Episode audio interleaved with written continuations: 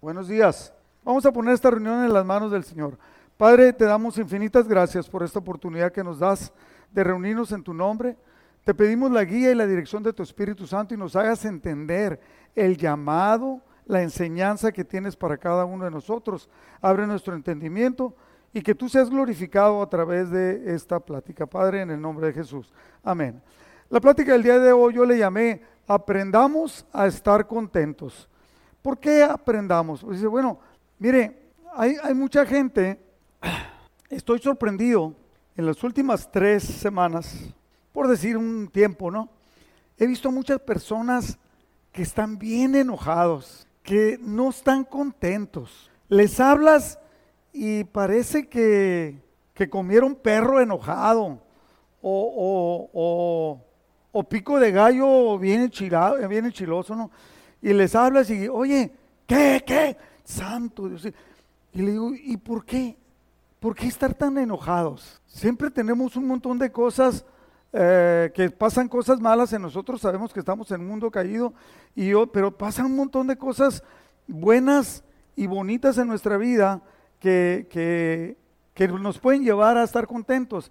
Entonces hemos encontrado, y dice la palabra, de tener una actitud buena. Una actitud, lo he explicado varias veces, una actitud es la manera como yo respondo a las circunstancias que hay en la vida. La gran, la, gran mayoría de circunstancias no la podemos evitar, ¿verdad?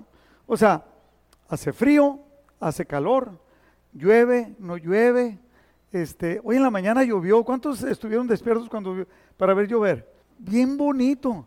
Es más, no sabía yo si estaba en San Cristóbal de las Casas, estaba en San Miguel de Allende o estaba en Páscuaro, Michoacán.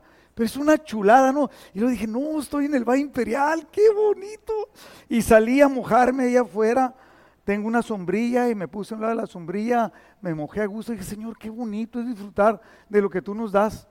Entonces alguien dijo, no, dijo, pero estamos en el Valle Imperial y hace un montón de calor. Qué suave, qué suave que haga calor. Podemos disfrutar de un montón de cosas.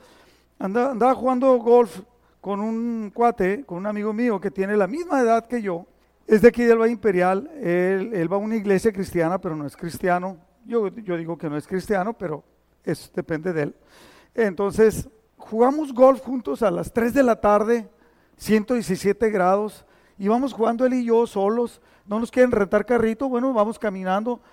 Eh, yo me empapo todo de sudar, así que, que puedo exprimir la camiseta y salen chorros. Y él no suda nada. Cosa bien rara, ¿no? Pero no suda. Bueno, pero los dos vamos bien felices. Y le digo yo, fíjate, ¿y cuánta gente hay ahorita amargada? Porque vive en el Valle Imperial, porque hace mucho calor, porque y otros están en San Diego con buen clima y están enojados porque salen y van a, a 10 kilómetros de su casa y hacen media hora porque hay un embotellamiento del tráfico, porque la gasolina está bien cara, porque no, y etcétera, etcétera. O sea, totalmente hay un montón de cosas por las cuales es tu actitud. La palabra de Dios dice, hay en ustedes esta actitud, la cual hubo también en Cristo, que siendo Dios como Dios, no, no se aferró, no lo tomó como cosa que aferrarse, sino que se despojó. Entonces tuvo una actitud. Entonces la actitud que nosotros tengamos, entonces, a mí me encanta vivir en el Valle Imperial, lo disfruto un montón, yo recuerdo que en cuanto me casé, lo primero que hice fue, vivir en el Valle Imperial, en un lugar cerca ya de donde ahora está eh, la Lowe's, pero en aquel entonces nosotros éramos la última casa, había muchas cucarachas, muchas víboras, muchas lagartijas, y yo salía en la mañana, recién casado, salía y me iba a caminar, a correr por los files. ¿Te acuerdas, Julie? A, correr por los files para allá. Y siempre me ha encantado esto del Valle Imperial. Entonces, ¿Por qué? Porque me di cuenta que yo tengo una actitud buena. Disfruto de lo que tengo. Mucho calor, hay que disfrutar del calor. Eh, eh, no llueve, bueno, pues hay que disfrutar que no llueve. No, que sí llueve, vamos, pues hay que disfrutar que llueve, ¿no? O sea, es una actitud el estar contento con las cosas. Entonces, porque hay gente, mire, he dicho yo otras en otras pláticas, sonríe por favor. Hay mucha gente amargada, enojada, todo le cae mal. A veces lo ves y una vez me dijo un señor, estaba hablando conmigo y luego me dijo, ¿y tú qué? Y me estaba entrevistando y yo le dije, ¿Qué de qué? No sé, no sé la pregunta. ¿Por qué te ríes? Pues porque estoy contento. Pero es que no deberías de reírte. No puedo estar amargado. No sé estar amargado, ¿no? Y, he visto tanta gente que entras, sales de tu casa, vuelves a entrar, vuelves a salir, vuelves a entrar y te dice la señora, ¿y qué? No, pues es que se me olvidó la llave. Ok. Y vuelves a entrar y, ¿y ahora qué? Pues se me olvidó la maleta. Y sales y entras, ¿y ahora qué? No, nomás vine a ver cómo estabas. no, pues así ya mejor eso no. Filipenses capítulo 4, versículo 11 dice, el apóstol Pablo dice, no lo digo porque tenga escasez, pues he aprendido a contentarme cualquiera que sea mi situación. Ah, repita conmigo, he aprendido a contentarme cualquiera que sea mi situación. Cualquiera. Vamos a pasar por todas las situaciones. Yo he estado junto a gente muy rica que ni con todo el dinero de los que hay aquí, que aunque hay algunos que tienen buena inversión, no podemos llegarle ni a la mitad de lo que tienen ellos.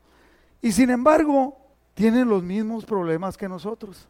Se le mueren los hijos, se le mueren los hermanos, se le mueren los papás, eh, la bancarrota les pega, eh, tienen un crédito malo, etcétera. todos pasamos por las situaciones porque estamos en un mundo, un mundo caído. Ahora, ¿qué es el contentamiento? El contentamiento, según el diccionario, es la satisfacción o agrado que siente una persona. Y fíjese estas palabras, sinónimo de, contentamiento. Estar contento, satisfecho, complacencia, alegría, regocijo, júbilo y gozo. Y se conecta, todas estas palabras se conectan con que la palabra de Dios habla que nosotros debemos de tener gozo, tenemos tener regocijo, estar satisfechos, estar contentos. Ahora, ¿por qué hay una falta de contentamiento? Porque normalmente hay pensamientos equivocados en nosotros los seres humanos. Esos pensamientos equivocados nos llevan a sentimientos equivocados. Y esos sentimientos equivocados nos llevan entonces a acciones equivocadas. Y cuando tenemos acciones equivocadas, empieza a haber conflictos internos dentro de nosotros.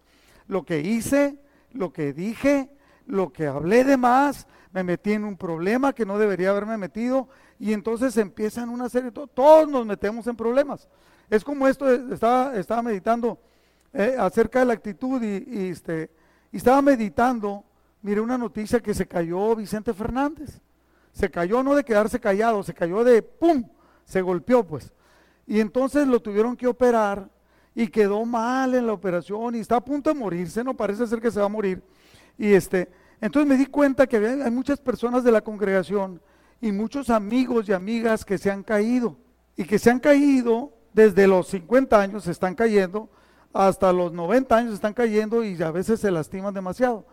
Entonces yo decía, pues yo no me, yo no me caigo, me tropiezo, me golpeo y todo, no me caigo, todavía ando bien. Entonces de repente estoy en el baño, a punto de salirme, y es una tina, y le hago así para salirme, y cuando le hago así para salirme, este pie que era el, el que estaba efectivo, como que se resbala, ¿no? Y casi me voy hasta el suelo y me alcancé a detener. Y dije, santo Dios, qué trancazo me hubiera dado. Y me acordé de muchos de ustedes. Entonces, estoy hablando de los que están oyendo la radio, ¿no? Entonces dije, bueno, ¿por qué me iba a caer? Pues no fue por menso, no fue por tonto, no fue por descuidado, fue por un accidente, ¿no? Pero dije, bueno, pero gracias a Dios los reflejos tuve, me pude evitar. Pero luego me puse a pensar, pero voy a tener más edad cada vez más, primero Dios, y ya no lo voy a poder evitar y me voy a caer igual que todas las personas. Entonces, es inevitable. No le, no le voy a pedir que levanten las manos a los que se han caído últimamente en los últimos tres años o cinco años, pero hasta jóvenes se han caído y se han lastimado. Entonces, el Neri, que está chaval, anda aquí eh, con una férula, ¿no? ¿Cómo se llama eso? Una férula y todo. Entonces, no lo podemos evitar que nos pasen cosas malas. Estamos en un mundo caído, nuestro cuerpo se va deteriorando. Entonces, pero puedo tener una actitud correcta. Jesús nos habló de esto. En Filipenses capítulo 4, primero el apóstol Pablo, versículo 19, dice, mi Dios pues suplirá todo lo que les falta conforme a sus riquezas en gloria en Cristo Jesús. Dice, mi Señor es el dueño de todo de todas las bondades, bendiciones, no tan solo lo económico, y Él suplirá lo que nos haga falta. Bueno, ahí tenemos una fuente de, contentamiento. Jesucristo nos enseñó en Mateo 6:25, hey, les estoy hablando a ustedes los de amistad familiar y a los que no son también. No se preocupen por la vida diaria, si tendrán suficiente alimento y bebida o suficiente ropa para vestirse. ¿Por qué? Pues porque está la Dillas, la Macy, la JCPenney, la que quiera, la, la dicen aquí, ¿no? La Aquí he aprendido palabras importantes en mi vida. Yo decía Ross y es Ras. Y yo decía Costco y es casco. Así me han enseñado, ¿no? Bueno, entonces vamos a tener suficiente alimento y bebida. Él se va a encargar de eso. Suficiente ropa para vestirnos. ¿Acaso no es la vida lo que Dios nos da más importante que la comida y el cuerpo más que la ropa? Un día platicando, y Héctor lo dijo el otro día, un día se metió en problemas, un problema que él no quería meterse, él no se metió, pero total ya estaba inmerso en un problema y le iba a perder mucho dinero.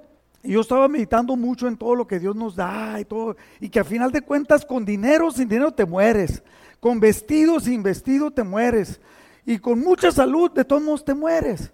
Entonces en eso llega él y me dice, pastor, fíjese que voy a perder dinero. Te preocupes, Héctor, o sea, es dinero a final de cuentas. Yo he visto a gente bien rica que se le murió el hijo, que se le murió el hermano, que se metieron en un problema judicial, que perdieron un montón de cosas y están acongojados. Los ricos también lloran.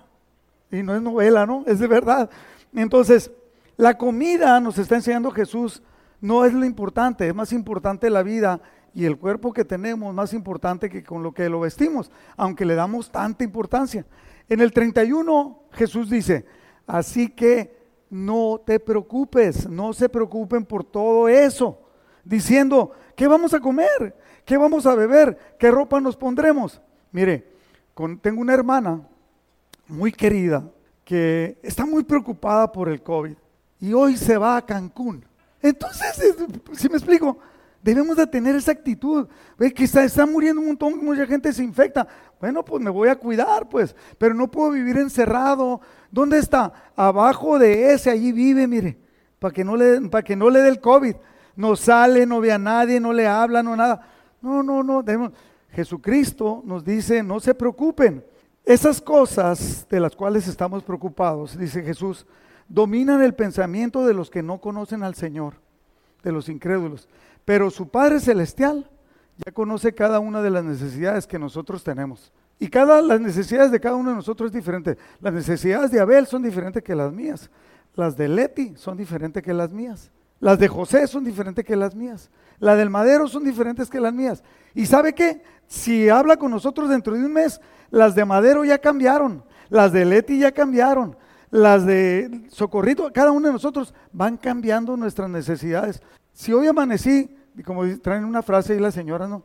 El dolor nuevo de esta semana es la rodilla. El Neri así está, Neri me habla y me dice, pastor, la, mano, pastor, el hombro, pastor, el cuello. Pues, pues va, cambiando. Entonces, nosotros no tenemos que estar preocupados. Esas cosas dominan el pensamiento de los que no conocen al Señor.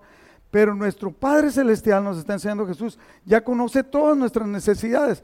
Por eso nos dice, busquen el reino de Dios, versículo 33, por encima de todo lo demás y lleven una vida justa. Eso es importante, eso es lo que tú puedes controlar. Y entonces Él, nuestro Padre Celestial, nos va a dar lo que necesitemos. Ya no es la preocupación de nosotros, es lo que, es lo que necesitemos. Hay una, una, en esta frase, quiero que usted la guarde, la apunte, la ponga en su refrigerador, la escribe en su carro. Y esto nos va a llevar a la base clave del entendimiento, del contentamiento. Dios y lo que Dios me da es todo lo que necesito. ¿Sí? No necesito, si usted se fija, eh, pues que la ropa, que el pantalón, que más entallado, que más... El otro día alguien le habló a Yolanda y le pidió un pantalón. Eh, y, el pantalón tenía que ser de tal tipo, de tal marca, de tal medida, y que sea skinny, que tienen que, hasta la ropa tiene que tener un montón de cosas. Dios y lo que Dios me da es todo lo que necesito. Por eso hay tanta gente tan malhumorada, aún cristianos tan enojados. ¿Para qué te enojas? Está haciendo calor, ¿para qué te enojas? Está haciendo frío, ¿para qué te enojas?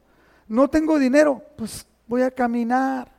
Es más, eh, muchos de nosotros nos la pasamos camine y camine y camine y camine Pero cuando entendemos que Dios y lo que Dios me da es todo lo que necesito, lo que yo necesito es a Dios y lo que Él me da. ¿Por qué? Porque Él tiene cuidado de nosotros.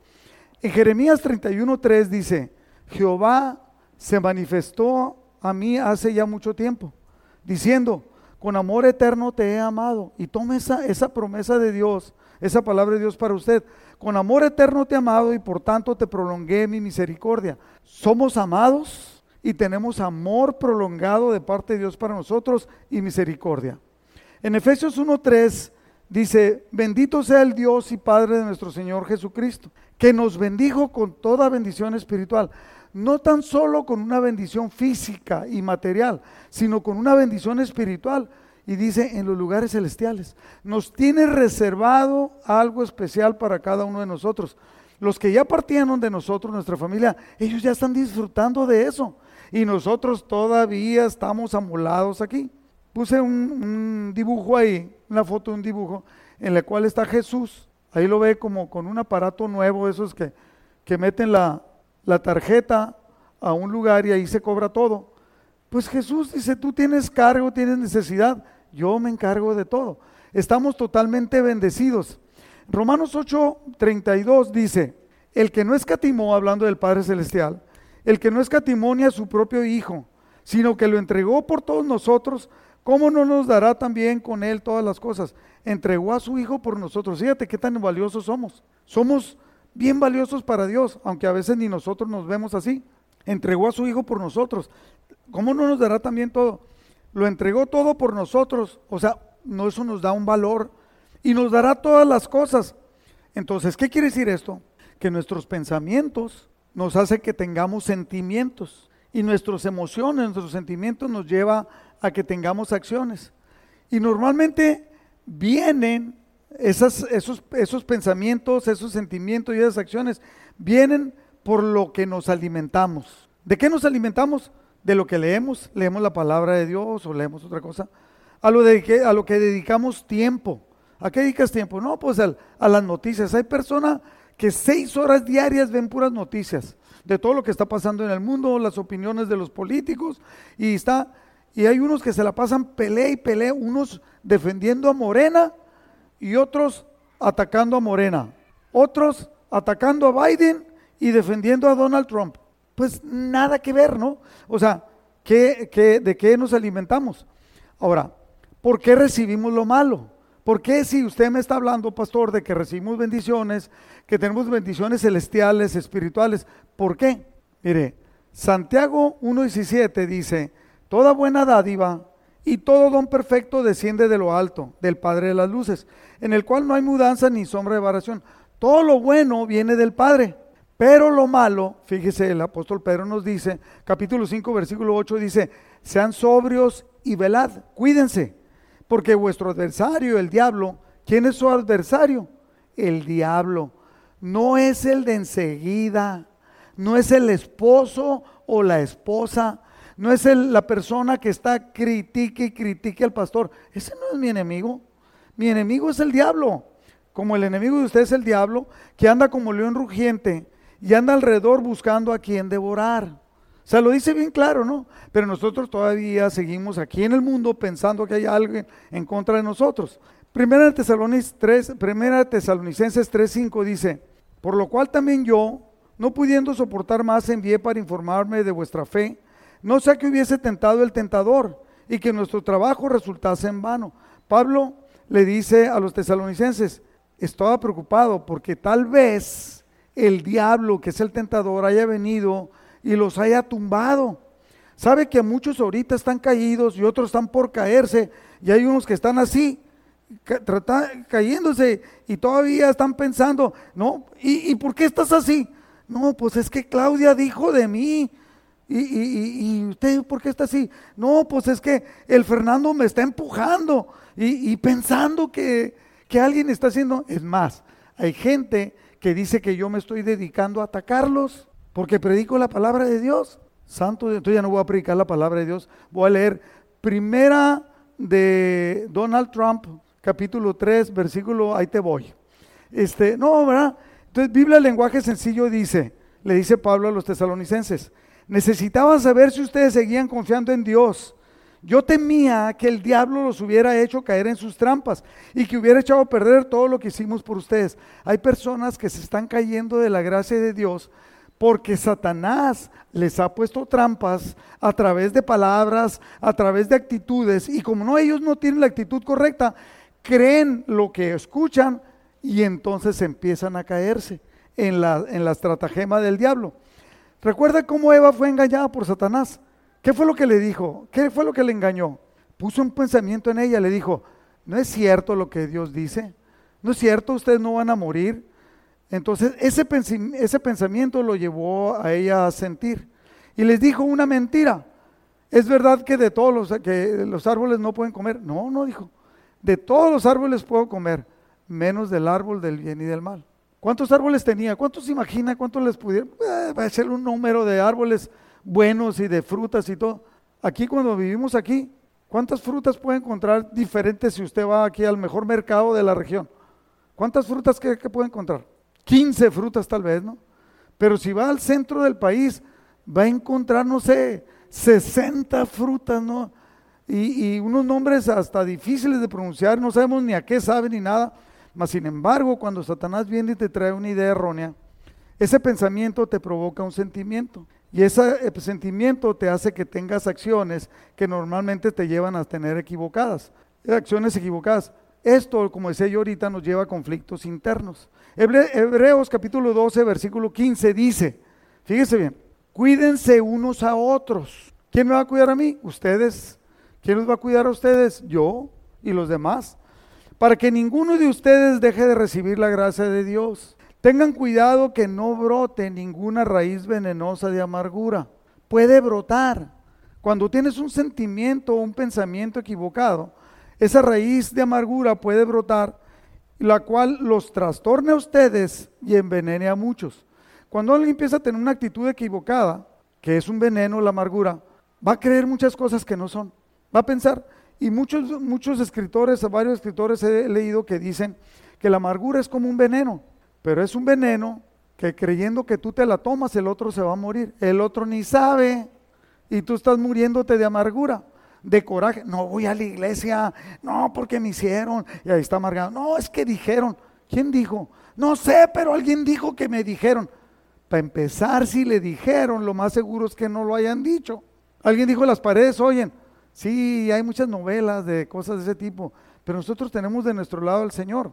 Y esto nos lleva a lo que produce nosotros, uno, es resentimientos. Esos resentimientos son contra personas, contra padres, contra familiares o contra la gente de la iglesia o el círculo personal o a veces eh, eh, nos lleva a resentimientos contra estoy resentido. El otro día una persona dijo que no venía a la iglesia porque un día, hace como cuatro o cinco años, hubo un comentario acerca de una discusión filosófica, teológica, y desde entonces mejor no voy. Porque ¿cómo voy a ir si tienen dudas? ¿Y que tú tienes dudas? No. Entonces, o que la iglesia es inventada por el hombre. Es la iglesia de Cristo. Entonces, empezamos a, albergarse resentimientos. Segundo, provoca miedo. Esas, esas cosas equivocadas provocan miedo en nosotros. Pero la palabra de Dios dice, Isaías 41:10, no temas, porque yo estoy contigo. No desmayes porque yo soy tu Dios. Algunos andan viviendo la vida como que si nuestro Dios no fuera Dios, como que si fuera el chapulín colorado, ¿no? Pero no Dios. ¿Contra qué puede Dios? Contra todo. ¿Y cuál es la protección? Contra todo. Vas a pasar por ríos, no te vas a negar. Vas a pasar por fuego, no te vas a quemar. Yo estoy contigo. Yo te voy a cuidar, yo te voy a... No desmayes, dice, porque yo soy tu Dios que te esfuerzo. Siempre te ayudaré. ¿Cuándo? Siempre te ayudaré. Siempre te sustentaré con la diestra de mi justicia. Y luego son las preocupaciones. O sea, resentimiento, miedo, preocupaciones. ¿Qué es preocuparse? Es ocuparte de algo que todavía no sabes si va a suceder. Normalmente las grandes cosas que nos preocupamos ni siquiera suceden. No, no salgo porque me voy a caer. ¿Cuántas veces te has caído? Ninguna pero pues hay una primera vez, ¿no? Entonces las preocupaciones, Salmo 23.1 dice, Jehová es mi pastor, ¿Cuánto me va a faltar? Nada me va a faltar. Mire, es tremendo por lo que nos preocupamos. Luego viene la culpabilidad. Cuando pensamos en nuestros pecados por algo que hicimos mal, que si sabemos, Hechos 13, 38 dice, hermanos, escuchen, estamos aquí para proclamar que por medio de este hombre Jesús, ustedes tienen el perdón de los pecados.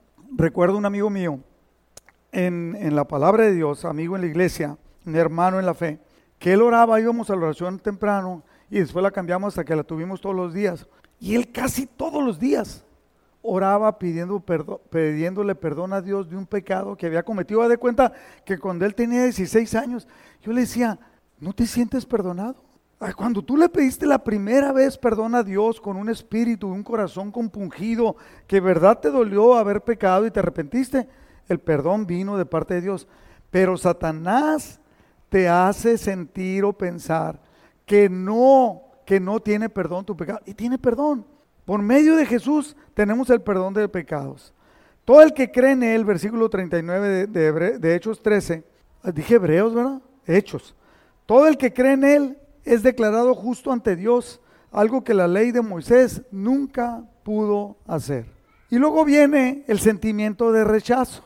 ¿Se da cuenta? ¿Cuáles son lo que le he dicho? El primero, ¿cuál era? El resentimiento. El segundo, miedo. El tercero, preocupaciones. Luego la culpabilidad y ahora el rechazo. Muchas personas, sabes, que están batallando con eso, porque no los invitaron a la fiesta, porque los invitaron a la fiesta, porque como los invitaron, querían, querían un regalo, entonces lo ven mal. Bueno, y X, todo el mundo muchas veces lo toma, ¿no? Esto viene por los pensamientos que tenemos de cómo debieran de ser las cosas según nosotros. ¿Cuántos de aquí fueron rechazados por una muchacha? Levante la mano. Yo sé que hay algunos que se sienten muy galanes, ¿no? Pero, o muchachas, ¿cuántas sientes que, que, que no les hizo caso a alguien? Y hubo un montón de muchachas que no les hice caso. Yo me sentí rechazado un montón de veces, hasta por, por amigos, eh, hasta por mi papá y todo. Bueno, entonces, pero debemos, o también tenemos una idea de cómo nos debieran de tratar. Ahorita, a veces llegamos y ahorita que lleguen, todo el mundo se va a levantar y me va a saludar. Y fulana de tal me va a dar un beso aquí. Y resulta que llegas y ¿qué hola? Y nadie te pela. Y, mire, yo le voy a comentar algo. Yo era bien así, bien, eh, bien inmaduro, estaba chamaco, ¿no? Bien inmaduro y todo. Entonces de repente me atrevía, duraba dos horas para, para decidirme entrar a un lugar donde había baile de mis amigos y amigas. Pero yo era tan inseguro y todo, y tenía tanto miedo al rechazo. Y entraba y ya me recibían y me recibían bien y yo pensaba que me iban a hacer el feo. Pero luego de repente decía, aquella morrita, voy a decirle que se baila conmigo, está bien guapa, ¿no? Eh, duraba media hora para ir, para ir a, pedirle. Y luego me decía que no. ¿por, qué no? Si eso había sido a bailar. Entonces yo me regresaba, saludaba a unos cuantos amigos y me iba del lugar. Porque yo estaba rechazado. Porque porque aquella vieja, ahora era, antes era una morrita, ¿no? Ahora esa vieja, ¿por qué? Entonces, obviamente eran mis emociones, mis sentimientos. Pero ¿sabes qué pasa ahorita en este tiempo dentro de la iglesia? Hay gente que se siente triste, molesta, amargada, enojada. No estoy pasando lista. Este, ¿Por qué? Porque alguien no lo saludó. O porque alguien me saludó y cuando me saludó no se quitó la máscara. O me saludó y yo le extendí la mano y me hizo así. ¿Sabes que hay personas que han saludado así con el dedito para que les tomes el dedito? Y en cuando lo tomas agarran el gel. Ah, tenemos una idea de cómo nos deben de tratar. Se bloqueó. Aquí en esa parte es donde Satanás aprovecha para sembrar sus maquinaciones. Él no nos conoce, pero ve la actitud que tenemos, sabe en dónde te está doliendo por eso, porque tú lo estás declarando, y entonces viene la maquinación. Puse dos fotos ahí, ¿no? Una donde está un hombre que no quiere oír porque ya está resentido, ya está enojado, no, no me digas nada. Eh, el otro día estábamos con un varón que tiene una actitud equivocada. Varios de nosotros, aquí vemos varios varones que estamos ahí, y todos coincidimos en que tiene una actitud equivocada y quisimos alentarlo, exhortarlo, animarlo, y a todos nos batió, porque él ya está obsesionado con que así debe de ser, está mal. Y también puse una foto donde hay una niña, cuando somos niños somos muy crueles. Algunos siguen siendo crueles de grande, pero cuando somos niños, rechazamos, herimos, hacemos cosas, hacemos alianzas contra otras personas y ahí hay dos niñas que están hablando de la otra niña y la otra niña se siente mal. ¿Sabes que hay personas que todavía, que ya son abuelas y todavía están luchando con el sentimiento de rechazo por unos amigos, por unos muchachos, cuando Dios ya votó por ti y dice que, que, somos de lo mejor? Mire, yo he tenido que luchar con un montón de cosas. Primero, cuando llegué como a los 12, 13 años me di cuenta que yo iba a ser chaparro. Chihuahua, dije, bueno, pues ni modo, ¿no? Y luego yo iba feliz por la vida y empecé a conocer a las muchachas. Y luego me di cuenta que no era guapo. Y la mañana dije, bueno, se empecé a trabajar y todo, me di cuenta que no iba a ser rico. Bueno, digo, eh, pero luego entonces empecé así como a amargarme y luego me di cuenta que no iba a tener cabello. Entonces nomás me quedaba otra actitud. Cuando llegué y conocí al Señor, me di cuenta que Él me amaba, que Él me hizo así, que tengo la pata chueca por un accidente, que, eh, que el hombro, que esto, que lo otro, pero que Él me seguía amando. Me, sigue, me ama a mí, ama a mi esposa, ama a mi familia, los ama a ustedes, y eso me cambió totalmente la vida. Murió mi papá, antes de decirme yo, hacerme yo cristiano evangélico, murió mi papá y mi mamá. Luego, un año después del otro. Y al año conocí al Señor. Y cuando yo llegué, tenía mucho temor, muchos sentimientos, porque mis papás habían muerto. ¿Dónde estaban ellos? Porque ellos no habían sido cristianos. Y Dios dentro de su palabra me fue revelando su amor. Me fue revelando que yo soy importante para Él. Y me fue revelando que ellos no habían muerto, que habían pasado con Él y que estaban viviendo una mejor vida, que es lo que nos espera a nosotros. Y eso viene desde hace miles de años, sino que amargura para la tierra, ¿no? Para todos los seres humanos. Entenderlo entonces nos lleva a saber que todo lo que nosotros pensamos que trae amargura, en Dios nos trae contentamiento. Y en la amargura trae contaminación, somos contaminados. Entonces, tenemos un gran secreto para aprender. Filipenses capítulo 4, versículo 11, versículo 11 dice, no lo digo porque tenga escasez, dice el apóstol Pablo. He aprendido a contentarme cualquiera que sea mi situación. He aprendido. Quiere decir que puedo aprender a contentarme. Y lo dice, sé vivir humildemente y sé tener abundancia. Casi no tener nada y tener mucho. En todo y por todo enseñado. O sea, aprendiendo, siendo enseñado, para estar saciado como para tener hambre. Así para tener abundancia como para, para padecer necesidad. Cuando yo le dije a Héctor, que todo lo, todo lo que yo estaba pasando en ese momento de, sabiduría, de sabiduría interna, ¿no? Emocional, espiritual. Le dije, no te preocupes, Héctor. Y Héctor dijo, ¡ah! ¡Qué suave! Pues no es su dinero, pastor. Yo soy el que va a batallar. Pero ya cuando Dios se lo explicó bien, dijo, el pastor tiene razón. Es simplemente es dinero. Se empezaron a morir sus hasta familiares y amigos, y con dinero y sin dinero. Entonces, Dios nos lleva a entender que debemos vivir apegados a Él y aprender eh, por qué. Y lo dice la palabra de Dios en el versículo 13, todo lo puedo en Cristo que me fortalece. No necesito el dinero, no necesito la abundancia, no necesito. Si la tengo, qué bueno. ¿ah? Pero no es que me voy a amargar si no lo tengo. Hebreos 13:5 dice: Sean vuestras costumbres de todos nosotros sin avaricia contentos con lo que tenéis ahora, porque Él dijo, no te separaré ni te dejaré. Hay un versículo que dice que la raíz de todos los males es el amor al dinero. Entonces de repente cuando yo veo una disputa, un coraje, algo que está pasando conmigo, con la familia o con otras personas, digo, raíz de todos los males es el dinero. Vamos a ver, tengo que analizar en mi vida si hay algo en mí, si hay algo en ellos que nos está haciendo depender de la, avaricia y que entonces se esté dando resultado a esto. Y cuando empiezas a investigar y empiezas a atar cabos, te das cuenta que entonces si hay algo equivocado en nosotros, que cuando ponemos lo, lo, correcto, entonces se elimina lo demás. Ahora, ¿qué efectos trae la avaricia? No experimentas paz cuando estás apegado a las cosas materiales. Te sientes inquieto, te sientes vacío, te sientes incompleto. El contentamiento nos deja muy claro que el dinero no lo compra. La pobreza tampoco compra el contentamiento. Entonces, ¿qué es lo que da el contentamiento en nuestras vidas? Es conocer el plan de Dios para nuestra vida. Cuando conocemos el Salmo 138, versículo 8, ¿qué dice? Dios tiene un plan, un propósito para cada uno de nosotros. Y Él lo va a hacer que se cumpla. Cuando nosotros permitimos que eso se cumpla, entonces entendemos y empezamos a entender toda nuestra vida. Convicción y para, entender eh, que puedes tener contentamiento, hay una convicción de Dios y de confiar en Dios. Y volvemos a la frase que enseñaba, que yo digo, tómela, apúntela, póngala en su, en su, en su refrigerador.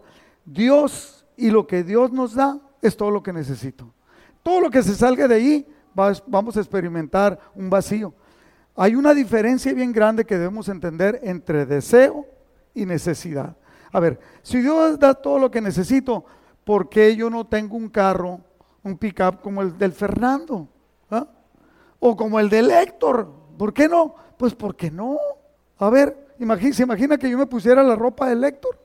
No me iba a quedar, ¿no?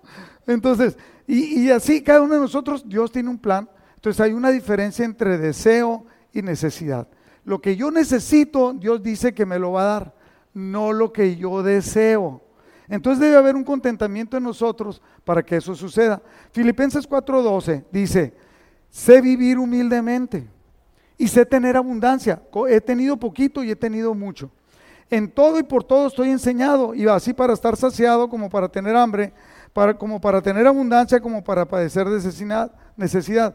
En el lenguaje sencillo, en 1 Timoteo capítulo 6, versículo 6 dice, por supuesto, la religión cristiana hace que nuestra vida sea mucho mejor, pero solo cuando uno está contento con lo que tiene. ¿Se acuerda del canto ese o la poesía esa de Desiderata? Dice, nunca te compares con los demás, pues te volverás vano, o sea, orgulloso y amargado, porque siempre va a haber personas más grandes y más pequeñas que tú. Dijo David Jeremiah, me encanta eso, no me dejó mucha enseñanza. Fue campeón, atleta, consiguió un trofeo bien grande y era el más importante en el estado cuando estaba en la universidad, en la high school, terminó universidad, él estaba orgullosísimo. Y un día lo invitaron a dar una, conferencia en la, en la, universidad y fue y fue al cuarto de trofeos a buscar su trofeo. Revisó y revisó y no lo miró. Dijo, ¿cómo si yo fui el atleta más grande? Y aquí está mi trofeo. O sea, ¿cómo? Y él ya era cristiano y él era pastor y todo. Entonces le preguntó, oye, ¿no sabes dónde está un trofeo que así, que es una copa, que campeón estatal? Y, ah, sí, dijo, está allá arrumbado en un lugar donde están arrumbados las cosas que ya no sirven. Todo lo que conseguimos aquí nos dan satisfacciones temporales, pero ya, vamos a decir, el otro día Jesse me dio una, una anécdota, ¿no? Que lo, había platicado en la oración. Él ya se jubiló, pero es un hombre, pues, tiene sabiduría, tiene reconocimiento en la escuela. ¿Cuántos años de consejero, Jesse? Como 45, 37, 37 años, casi igual que el Chuyín de Cristiano, 10 menos nomás. Entonces, lo invitaron a una parte y pues él fue, ¿no? Porque para que votaran y él iba a ser nombrado. ¿Estoy autorizado a decir eso? Pues ya ni modo. Entonces, él llega, ¿verdad? Obviamente tiene a Dios de su parte. Él tiene sabiduría y llega invitado porque le dicen que va a formar parte de algo. Cuando llega y ve que es una corrupción y una cosa que no tiene sentido, dijo, sácate, o sea, yo no puedo participar en esto, ¿no? Y es lo que tenemos que tener, la convicción de la presencia de Dios en nuestras vidas, que hay un plan y un propósito, y no por lo que yo quiera o por lo que se me antoje a mí, Dios lo va a hacer, sino Él va, a cubrir nuestra necesidad por supuesto, dice un 1 Timoteo 6:6, Biblia lenguaje sencillo.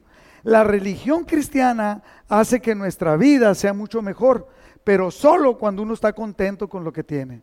Otra vez el contentamiento, porque cuando nacimos no trajimos nada al mundo y cuando muramos tampoco podremos, podremos llevarnos nada.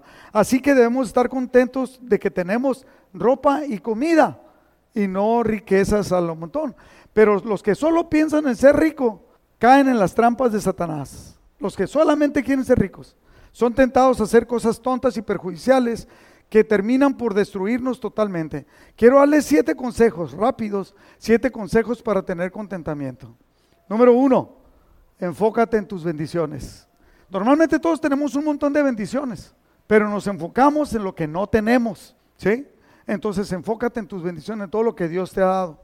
Dos, celebra los éxitos de lo que vas logrando, de lo que quieres lograr, por pequeño que sea, celebra los éxitos. Eso te va a dar alegría, eso te va a llevar contentamiento en, en, lo que lograste con tu esposa, en lo que lograste con tus hijos, en lo que lograste en la iglesia.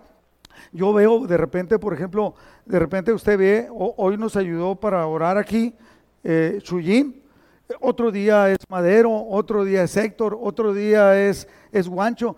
Deleítate en lo que Dios está haciendo. Los pequeños éxitos, cuando los celebras, es algo especial. Un señor que sabía mucho, sabe mucho de administración y me daba consejos a mí, me decía, arquitecto, cacarea tus éxitos. ¿Qué hace una gallina cuando pone un huevo? Sale a cacarear para que todo el mundo sepa que lo hizo. Entonces, de tu felicidad, de lo que Dios hizo en ti, cacaréalo, cuéntale a los demás. Dios trajo esta bendición, Dios esto, Dios lo otro. Por eso, cuando nosotros hemos orado por Héctor Ayón, por José Martínez, por el otro José Martínez, hemos orado por Trucios, por la situación de cáncer, lo que le da a los hombres, y hemos orado por la sanidad de cáncer, por lo que le da a las mujeres. Entonces, debemos de celebrar todo aquello, y eso nos va a traer un contentamiento, saber que Dios cuenta, está con nosotros. Número tres, ser agradecidos con Dios. Hay mucha gente que no es agradecida con Dios. Está quejándose, quejándose, quejando. El puesto que yo tenía se lo dieron a otro. Eh, eh, el, dinero, el, concurso que yo quería ganar, eh, no me lo dieron a mí. Bueno, no me lo dieron porque Dios tenía otra cosa. ¿Cuándo? No sé, pero Dios lo va a hacer. Ser agradecidos con Dios. Número cuatro, ser agradecidos con las personas, con, las con la familia, con la iglesia, etc. Hay personas que han vivido muchos años en la iglesia y alguien dijo algo, incluyéndome a mí. Alguien dijo algo, alguien hizo algo que se equivocó, pero no por eso vas a estar en contra. No por eso, o sea, es como dicen, por ejemplo, yo he visto hermanos que se pelean, haga de cuenta, a muerte, y sin embargo, siguen perdonándose porque son familia sabemos aceptar. Entonces nosotros tenemos que ser, debemos de aprender a ser agradecidos. Hay algo, aquí voy a decir, con, los demás, en este caso somos familia cristiana, si hay alguien aquí que, necesita o que, que, usted puede dar una palabra de aliento, de, de felicitación, de agradecimiento, hágalo. ¿Sabe que usted me bendijo con esta palabra? ¿Sabes que supe que tú oraste por mí? Gloria a Dios. ¿Sabes que yo estoy contigo? Te estoy apoyando. Todo. Seamos agradecidos. Número cinco, aprender a ser dueños del tiempo, no esclavo del tiempo, sino que voy a usar el tiempo para esto y lo otro, pero ya no, sí. ¿Por qué? Porque luego te vuelves amargado, te vuelves sangrón, te vuelves una persona difícil. Pero cuando nosotros aprendemos a ser mayordomos de lo que Dios pone en nuestras manos, la vida empieza a ser totalmente diferente. Número seis, establecer prioridades en mi vida. Eso me va a llevar a no perder tiempo y esfuerzo en cosas que no lo necesitan. Eh, esto está conectado, sí, en verdad está conectado con la, uh, ¿cómo se llama cuando postergas las cosas? La prioridad, procrastinación. La procrastinación, establecer prioridades y llevarlas a cabo.